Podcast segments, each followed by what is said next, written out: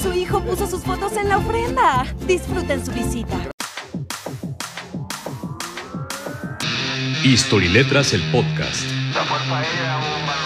Some of the events or re- a repetition of the events Una producción de la Academia de Ciencias Sociales del Instituto Real de San Luis.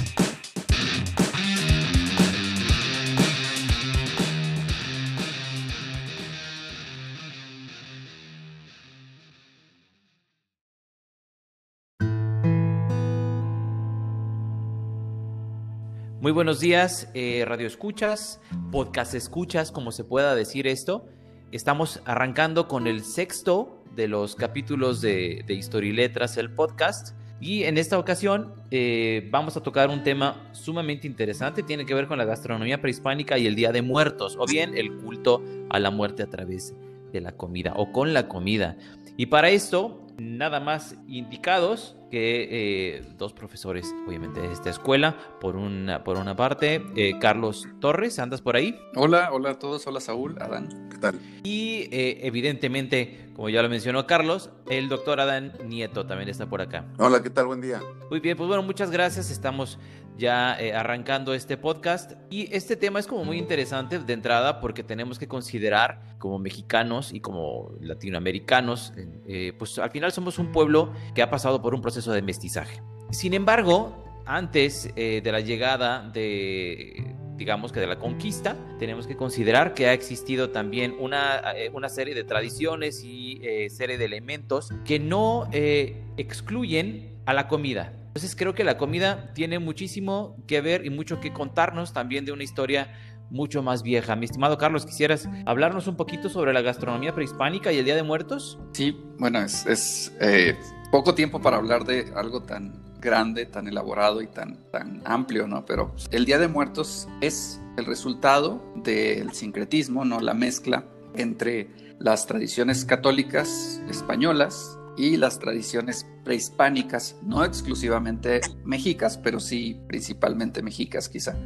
El Día de Muertos es un, solo día, el 2 de noviembre, pero las culturas prehispánicas rendían culto a la muerte cotidianamente y tenían fiestas, ca, para, eh, fiestas que involucraban la, el, el, respeto y la conmemoración hacia los muertos por lo menos una vez cada mes. Y, y tenían más meses porque su calendario era de veintenas, tenían 18 meses de 20 días cada uno. Entonces... Si hubiéramos tenido muchísimos asuetos, ¿no? Exacto. Uh -huh. Sí, tenían muchas, tenían muchas fiestas. O sea, el, uh -huh. es, eh, bueno, en este caso me refiero al, al, a los calendarios, porque tenían más de un calendario usualmente las, las civilizaciones prehispánicas, principalmente a la mexica, ¿no? Y el dominio mexica, pues extendió estas celebraciones a diferentes lugares, pero ya desde antes el culto a la muerte existía con los mayas, con los zapotecas, no solo a la muerte, sino a diferentes facetas y, y, y cosas relacionadas con la muerte. Y sucede de aquellas celebraciones, aquellas veintenas que van de agosto a noviembre más o menos, eran verdaderas celebraciones de cosecha, eran festivales culinarios. Entonces hay una relación muy cercana entre, entre la comida, ¿no? Y sobre todo esta parte de la cosecha y, eh, y la muerte como tal, ¿no? Muy bien. Sí. Mi estimado Adán, eh, ¿algo que quisieras aportarnos? Sí, claro. ¿Te llama la atención el tema? No, uh -huh. por supuesto, y estoy de acuerdo también con Carlos, es un tema muy complejo para verlo en unos cuantos minutos, pero por lo mismo es una de las tradiciones más atractivas que tenemos en nuestro país. Se ha visto desde la antropología. Es una de las riquezas culturales más sólidas que tenemos, más atractivas incluso para el resto del mundo. Y, me, estoy de acuerdo en que se vea, se aborde se conciba como una tradición, un proceso eminentemente mestizo, de, de, sincretismo, exactamente es la palabra, cómo se fueron mezclando sin que haya sido netamente una tradición, ya fuera de los aztecas o de los mayas, ¿no? cómo se ha ido enriqueciendo con el paso del tiempo y además también cómo representa una identidad nacional y cómo esta parte de aparentemente celebrar la muerte se convierte en una distinción mexicana. Este, esta visión de verlo como una celebración, no sé si estén de acuerdo conmigo, eh, es más moderna, es más precisamente a partir de esta popularidad que tomó y esta manera en que nos eh, que queremos también mostrarnos con el, con el resto del mundo. Porque ahora es, suena paradójico, pero es precisamente la, la manera de transmitir cómo la muerte puede ser un elemento vivo. Sí, Sí, yo creo que inclusive ya para que Disney ya haya generado una película, ¿no? Este represente mucho, yo creo que de la, de la visión que pudiera tener personas en otro país sobre México y que tenga que ver con el Día de Muertos, pues bueno, yo creo que ya es muchísimo. Bueno, y cómo, y cómo incluso hasta hubo muchas manifestaciones de, de la mexicanidad de decir es que no pueden ponerle una película extranjera el nombre de nuestra tradición, esa apropiación cultural. Hasta ese grado ha llegado la, la defensa que, que se tiene a partir de una, de una tradición que, que no es tan propia. Y, y, como decía Carlos, pues bueno, esto tiene que ver, eh, inclusive, el, o sea, si pudiéramos hablar sobre la Catrina, ¿no? Esta, esta imagen de la Catrina, pues es mucho más moderna. ¿no? Que, que, de hecho platicábamos cuando se hablaba sobre el tema que iba, se iba a elegir para este podcast. Este, eh, comentabas por ahí, y digo, intentando adelantarnos un poco a un número más adelante de episodio, eh, pues hablábamos de la Catrina y de cómo se conceptualiza esta, esta parte iconográfica de la muerte en México, ¿no? Eh, mi estimado Carlos Torres, ¿tendrás algo que nos puedas platicar sobre todo del Día de Muertos y del pan de muerto, por ejemplo, que yo creo que es lo que más se consume en esta época, ¿no? Sí, eh, pero antes me gustaría comentar algo respecto de lo que han dicho. Es, cierto que el semblante más celebratorio, eh, más alegre de la naturaleza del Día de Muertos es más moderno, pero ojo, tradición no significa parálisis. Eh, la tradición se, se, enriquece constantemente. Es decir, eh, que si antes era más solemne y ahora es más eh, alegre o por lo menos se mediatiza de esa manera, sigue, sigue formando parte de la celebración.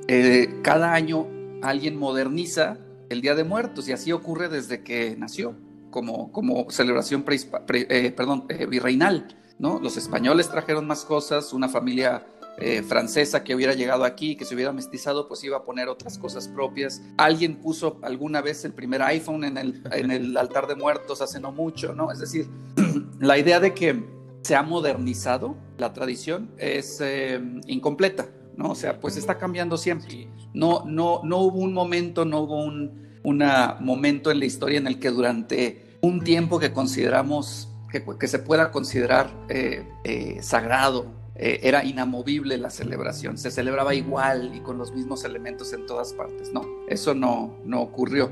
Y con respecto del pan de muertos, ese es uno de los orígenes más grandes del Día de Muertos, eh, porque no estamos bien seguros cómo llegó, como lo conocemos hoy, el pan de muerto. Eh, hay algunas, algunos recuentos de que, que dicen que pudo originarse, algunas hipótesis que dicen que pudo originarse de cuando los eh, grandes sacerdotes mexicas realizaban los sacrificios humanos, hacían una especie de platillo que involucraba sangre y amaranto. Ojo, porque también el amaranto era más importante que el maíz en muchas regiones de Mesoamérica, ¿no? No todo el mundo comía tortilla, no todo el mundo comía maíz con la misma frecuencia que otros otros alimentos. Se lo perdían, se lo perdían. Entonces, se lo perdían, claro. Entonces, eh, es probable que eh, una hipótesis es esta, que de esta mezcla de amaranto con sangre o con alguna subproducto del sacrificio humano, pero aún así no sabemos cuándo se convirtió en un pan brioche azucarado, porque el azúcar haya eh, parecido el pan de muerto como opción cristiana, como opción católica española, pues era un lujo para mucha gente en el virreinato, menos que en la Edad Media y en el Renacimiento. Pero también el uso de mantequilla y mucho huevo en una receta es algo mucho más francés.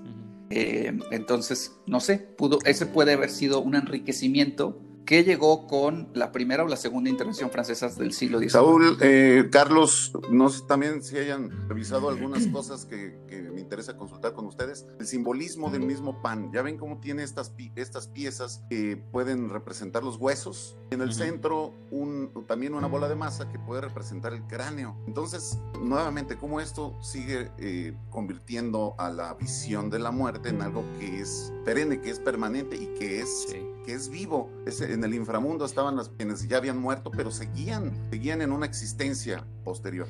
Sí, o sea, como la conceptualización de la muerte y, y, justo como, como lo mencionas, Adán, yo creo que eso es algo bien importante, que hay que considerar que la historia está viva, ¿no? O sea, hay veces que pensamos como la historia como algo que pasó hace muchísimo tiempo y sin embargo la historia se va constantemente renovando, ¿no? Ahorita hablabas de que no, no se eh, festejaba a, la muerte de la misma manera en muchos lugares de la República, bueno, de la, bueno, la República, pero este, en muchos lugares del territorio ¿no? Ahorita puedes ir a, lo mejor a la Huasteca, vas a ver el Chantolo allá, hay gente que se va a Michoacán, ¿no? A ver esta, esta festividad también allá, eh, es decir, podemos verlo de muchas formas y tampoco será como de asombrarnos, como dice Carlos, que a lo mejor pues sales de tu casa y ves que tu vecino puso un altar de muertos y tendrá elementos a lo mejor de Halloween mezclados con, este, con el Día de Muertos, etcétera, ¿no? Al final no deja de ser un elemento con una carga simbólica que va eh, mutando a medida que se va este, reproduciendo, ¿no? Sí, definitivamente es eh, parte de una tradición, es eh, el la compleja evolución, hay una especie de membrana, ¿no? que permite la entrada de ciertos elementos, pero no de otros, y es diferente no solamente de año, en, año con año, sino, como dijiste, casa, de casa en casa. Y para una persona puede ser impensable no poner siete niveles en el altar y para otra persona puede ser impensable no poner este, tamales y, ¿no? Entonces, eh, definitivamente es, las tradiciones mutan, cambian en cierta medida y no se necesita la autorización de nadie para que lo hagan. que comentabas a lo mejor el pan, ¿no? Esta, esta migración del, del, amaranto con sangre, cómo se fue construyendo en el virreinato como un pan y, y actualmente, pues bueno, lo consumimos hasta relleno de chocolate, ¿no? Pero bueno, este, hay algo que me gustaría preguntarles. al final creo que nos hemos acostumbrado, inclusive desde que estamos en, en los primeros eh, niveles de educación básica, a que pues el día 2 de noviembre nos piden poner un este, bonito stand, ¿no? Con elementos, ¿no? Entonces se pone la flor de cempasúchil, etcétera, pero siempre hay como muchas variantes en esto. ¿Cuáles serían los elementos tradicionales? Al principio, y, yo recuerdo que eh, cuando nos pedían cosas, yo era niño y nos pedían cosas para el altar, llegaban, llegábamos todos con naranjas, ¿no? Y pues al final pues no había naranjas, ¿no? En esa, en esa época. ¿Cuáles serían los elementos que realmente constituyeran un altar de muertos en una época prehispánica? Pues eh, hay algunos elementos básicos. Eh, Carlos también podrá agregar algunos, como son 10 fundamentos que cargan. Lo que tiene que ver con, con el agua, se pone el agua, también representando la vida, la pureza, rectificación del alma a partir de ese proceso.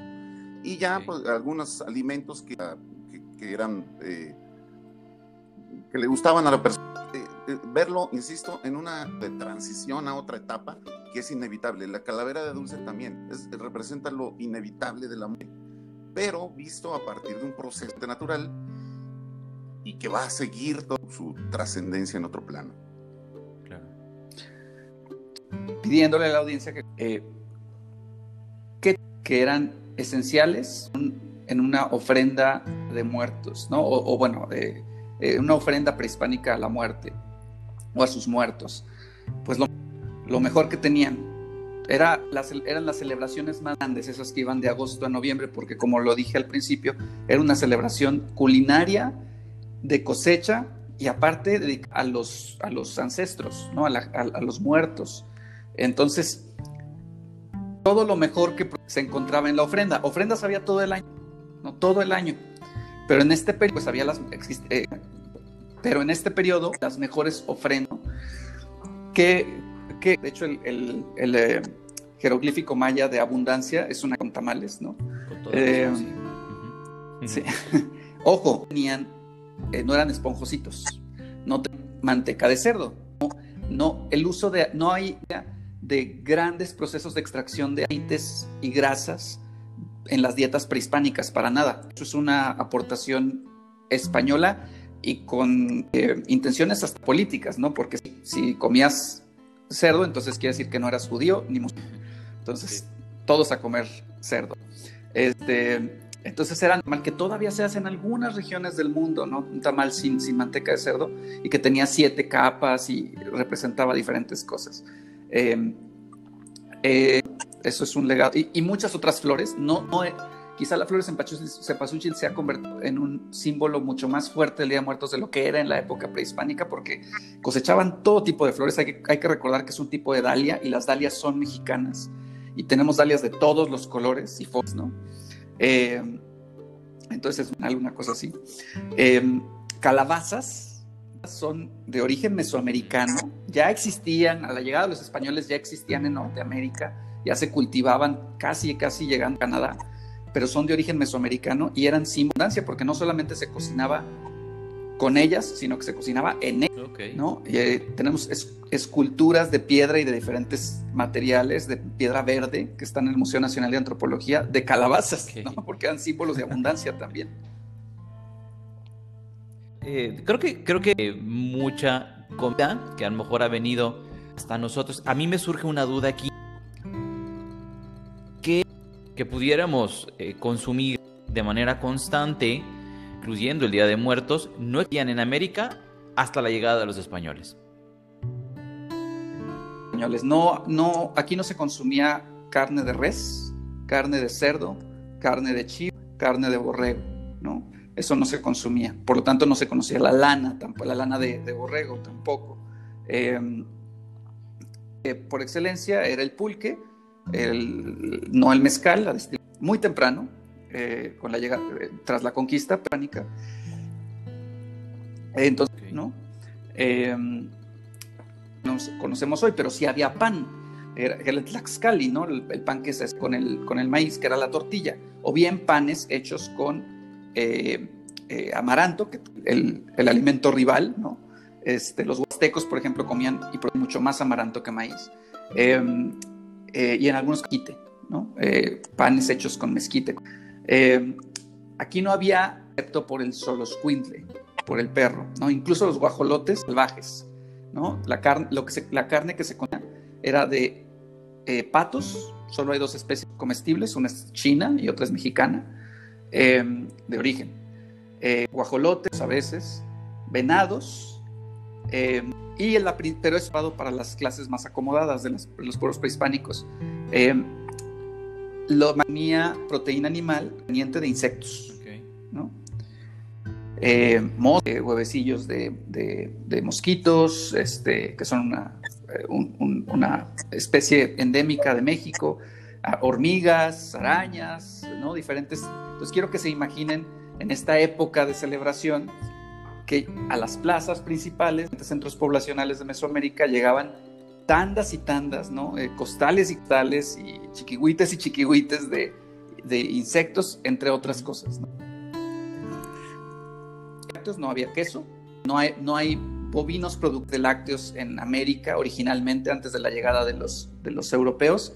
Em, excepto por el bisonte, y el bisonte no, no es domestica, no, se no, no, estaba domesticado, y eh, es difícil la acción de la leche del bisonte, ¿no? Entonces, eh, sí, era una, era una dieta muy distinta a la que como dieta mexicana, pero... ni el limón, ni eh, nada de esto. No había cítricos, esos son de Asia, del lejano oriente, ¿no? De, de Asia, del sudeste asiático y de China. Eh, entonces, mandarinas, naranjas, limones, todo eso que está en mexicano. México es el, uno de los dos principales productores hoy en el mundo, después de India. Eh, y pensar que no, con qué se comían los tacos, pues bueno, es que tacos de carne realmente, o sea, eran tacos de muchas otras cosas, de aguacate, con este, calabaza, estas cosas, ¿no? No me molestaría nada de eso. no, claro que no. Este, a una de, de quelites, una tremenda cantidad de quelites que son altísimos en hierro y en proteína. Entonces la dieta, la dieta prehispánica americana era sumamente saludable por no, no por o por accidente, no, no por intención. Nada frito, las cosas se hacían al vapor, eh, en horno, bajo tierra o hervidas o tostadas sobre un de no de hierro, sino de, de piedra, ¿no? Todos usan estos, estos de barro, ¿no? Carísimos, por cierto. Claro.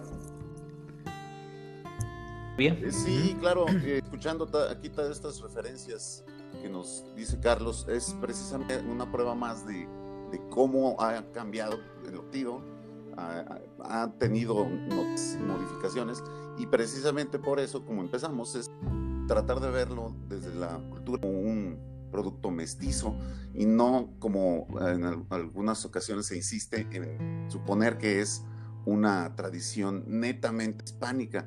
No, no, se ha enriquecido y se ha modificado con todas estas, eh, con todos estos cambios, ya nos explicaba ahorita con amplitud. Suena un programa más sobre momentos de la muerte, ¿no? Y sobre todo la concepción de la muerte que comentaba también Adán en un, en un principio. Muy bien. Bueno, cerrar mi participación eh, señalando que es uno de, una de las eh, celebraciones o festividades tosamente mestizadas, porque quizá en el norte de México apenas de unos años para acá estamos eh, reconociendo el valor de, estas, de esta celebración, pero en el centro sur, sur, sureste de México, con una población mucho más indígena, la celebración era tal, fue rápidamente absorbida por los criollos, ¿no? Este, la gente blanca bien, ¿no? Y, pues eh, usualmente los criollos adinerados pues hacían las celebraciones más, más grandes. Entonces es muy curioso, eh, es, una, es una celebración que realmente es, eh, no es prehispánica, prehispánicos, pero no se quedó en las eh, clases indígenas, en los grupos indígenas, ¿no? O sea, se, se tradujo y se enriqueció y se, y se, y, se y permeó también el lado criollo y español de México, ¿no? Muy bien. Perfecto, pues bueno, Muchísimas gracias. Eh, tendremos que cerrar ya este capítulo, aunque plantea cosas muy interesantes para un eh, capítulo más. Te esperemos. Eh, sobre, sobre todo sobre las condiciones y la forma de concebir la muerte, ¿no? Muy distinta a la, forma en que se concibe actualmente. Pues bueno, yo quisiera agradecerle nuevamente al doctor Adán Nieto. ¿Andas por acá? Sí, claro que sí. Gracias, Saúl. Gracias, Carlos. Y agradecerle también a Carlos Torres su parte en este episodio en algún otro episodio próximamente. Yo espero que en unos 15 días saquemos otro. Pues muchísimas gracias y este fue el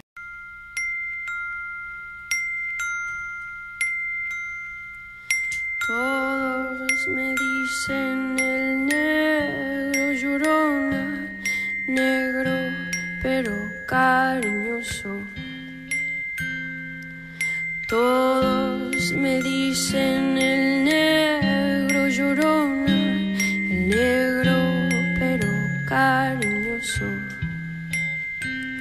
Yo soy como el chile verde, llorona, picante pero sabroso. Yo soy como el chile verde, llorona, picante pero sabroso.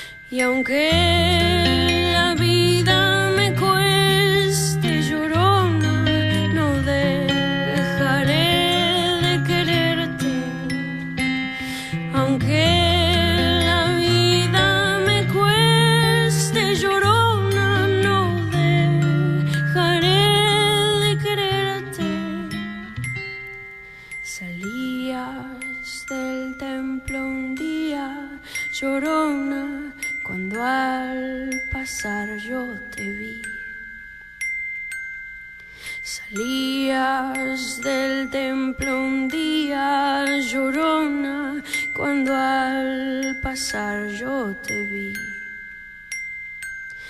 Hermoso